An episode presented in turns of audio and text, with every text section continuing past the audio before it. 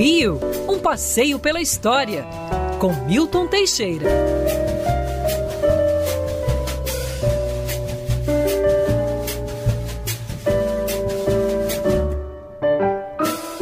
Professor e Felipe Moura Brasil também, viu, Rodolfo? Opa! Então, primeiro, Felipe, um abraço para você, bom dia. Salve, salve, Rodolfo Schneider, ouvintes, equipe, bom dia a todos. Vamos juntos até o meio-dia comigo, mas ainda tem professor antes.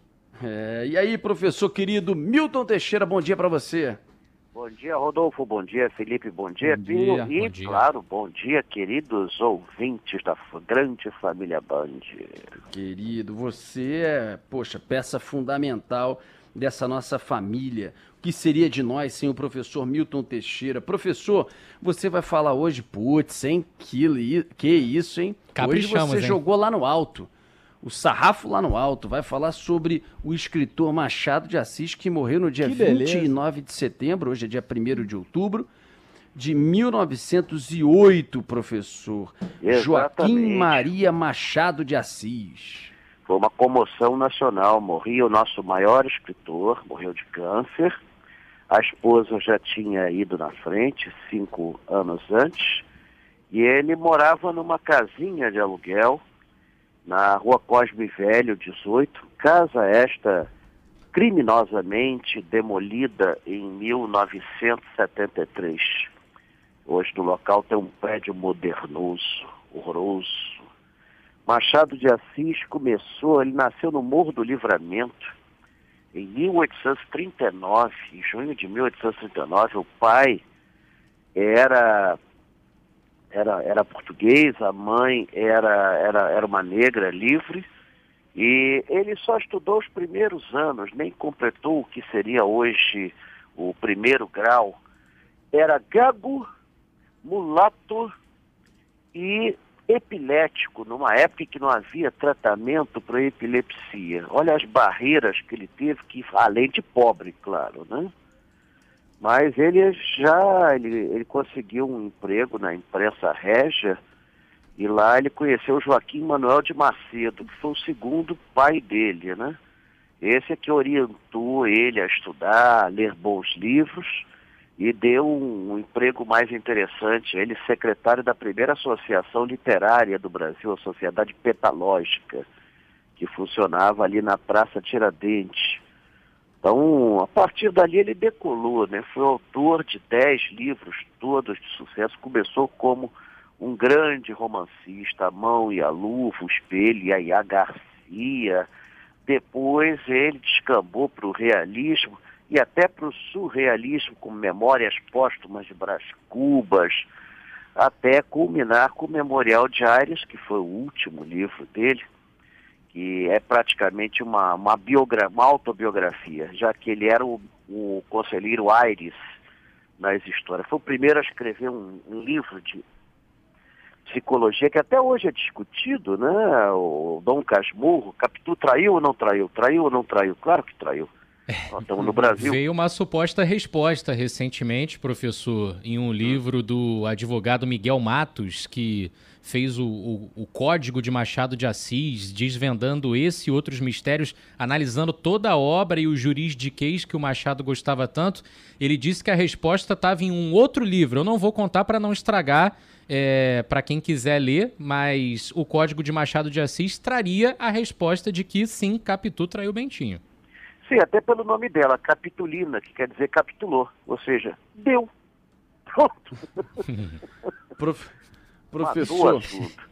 Mas ele, Felipe. mas ele, ele está enterrado no cemitério São João Batista, no, no memorial dos eh, do, do- da Academia Brasileira de Letras. Ele é considerado um dos maiores, o maior, um dos maiores escritores de língua portuguesa e um dos maiores escritores do mundo no geral, né?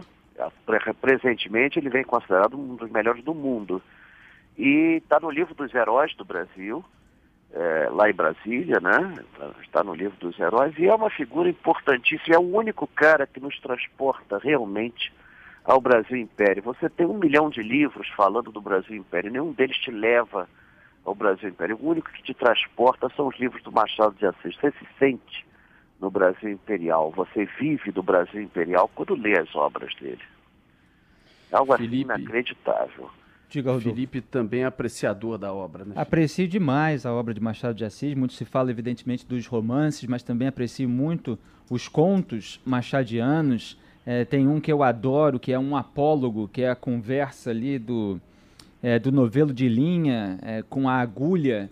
É um negócio assim sensacional e isso virou até audiobook na voz do extraordinário ator Otton Bastos, que faz uma interpretação dos contos de Machado de Assis absolutamente extraordinária. Eu recomendo, isso aí dá para encontrar. De 600 crônicas. Pois é.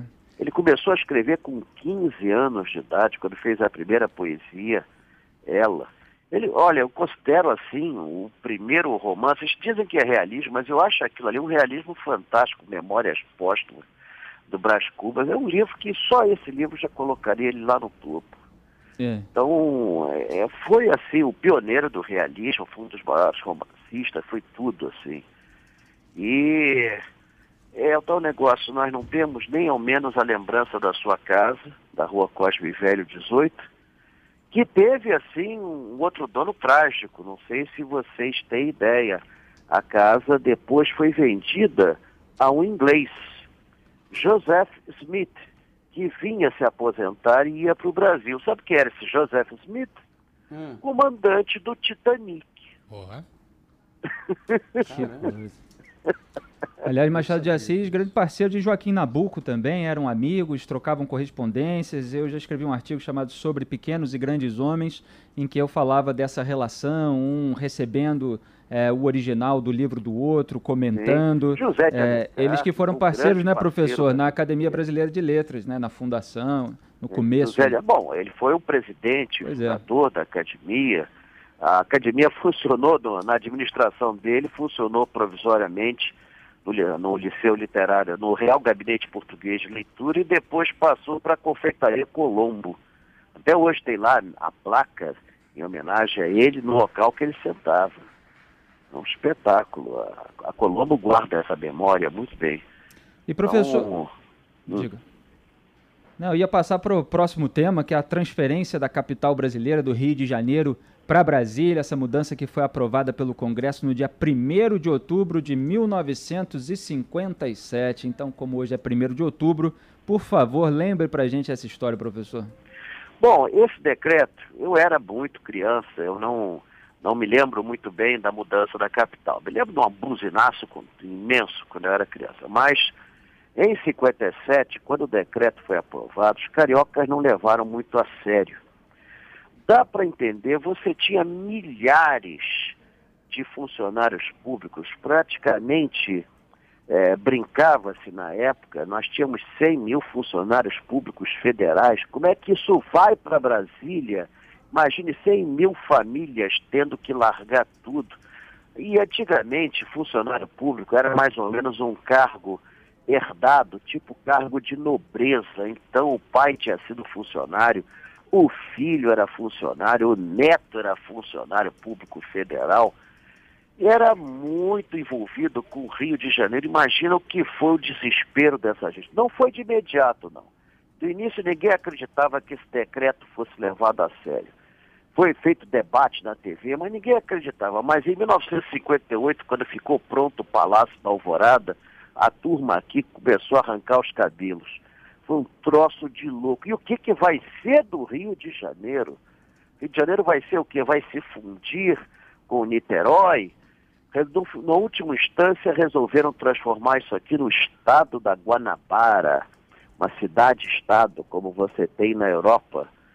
É, mas os cariocas ficaram chateados com a mudança, e não é à toa né, que para se vingar do, do, do JK elegeram seu maior adversário como o primeiro governador do estado da Guanabara, Carlos Lacerda, que aliás foi uma pedra no sapato do JK durante muito tempo. Aliás, uma pedra no sapato de muito presidente da República, né? Então, vai já começar por Getúlio Vargas. Então, foi a partir do atentado contra Lacerda que começou ó, o fio da meada que vai levar ao suicídio de Vargas. Então, vai ser a partir de uma denúncia de Lacerda que Jânio vai renunciar. E ele é que vai ser um dos primeiros a denunciar o regime militar que ele, que ele de início apoiou. Lacerda era um polemista de talento, nascido no Rio de Janeiro em 1914, era jornalista, não chegou a se formar advogado, mas era um homem cultíssimo, falava vários idiomas, sabia livros de cor, sabia Shakespeare, conhecia Shakespeare e fez tradução do inglês para o português. É, tinha uma voz de barítono espetacular, quando ele falava, todo mundo calava a boca. Os discursos dele eram meio empolados, mas era um pouco da época, né? Ninguém entendia nada, mas todo mundo aplaudia no final. Era fantástico. Mas em 1957, 58 veio o pânico, 58 veio o pânico. E não adiantou ganharmos a Copa do Mundo, o pessoal ficou apavorado. Quando veio 21 de abril de 1960, foi cumprida a promessa, a capital foi para Brasília, isto aqui virou o estado da Guanabara, tínhamos um governador provisório, José Sete Câmara, ele depois convocou as eleições, vencendo Carlos Lacerda, que ficou até o final de 65, quando então depois vai ser eleito Negrão de Lima. O estado da Guanabara durou 15 anos, e até hoje muita gente tem saudade dele. Eu mesmo tenho, sou um saudosista. Mas paciência, passou, passou, está passado. A capital saiu daqui, foi para Brasília. O Brasil deu um salto positivo com a construção da capital em Brasília, isso não tenha dúvidas. Eu não imagino aqueles políticos de Brasília aqui no Rio de Janeiro. Aqui no Rio de Janeiro talvez não se roubasse tanto, porque, pô, você chegava na janela do Palácio do Presidente. era, era algo diferente. O Palácio do Catete era colado na rua, você podia chegar na janela do presidente. Então, também não sei se isso funcionaria aqui. Naquela época o pessoal era um pouco mais educado, hoje talvez explodisse o prédio. Mas é isso. É isso, professor. E passeio, o que, que temos pela frente? Já tem agenda, amanhã tem Feira de Antiguidade também, conta aí para os nossos Amanhã nada, eu vou agora para a Feira de ah, Laranjeiras. É? Ah, agora é. tem a de Laranjeiras também, além da Praça 15, É a de né? Laranjeiras, na quadra da Amal, ali na, na ali na quase em frente ao meu querido Fluminense, né? Então, Nossa. na, e o, minha, minha esposa já está lá desde 7 horas da manhã. Eu vou acompanhá-lo e amanhã tem Praça 15. Agora, no final do mês, vamos ter passeio virtual, sim. Sim, sim. Nós só estamos discutindo ao certo qual é o local. O Departamento Comercial da Band está entrando em contato com algumas instituições para ver a possibilidade de nós realizarmos um passeio, eu e Lacerda, passeio mesmo, indo lá com câmera, tudo e filmar. Mas é pedir um segredo para não atrapalhar as negociações. Mas é um local muito bacana. Tem lugares que a gente planeja também, mas eu estamos planejando levar é o grupo mesmo, quando for liberado para valer, levar o grupo da Band, não, é, não um passeio virtual. Mas tem lugares muito bons também que nós estamos estudando. Isso tudo está sendo criteriosamente feito e eu creio que vai ser um grande sucesso. O último de, da Barra da Tijuca foi incrível. Tem neguinho que surtou, não sabia que Tarzan foi filmado na Barra da Tijuca, caramba. Então tinha outras, Querido e, professor. é, fora outras curiosidades que foram soltas na ocasião e que você pode acompanhar porque está no site da Band.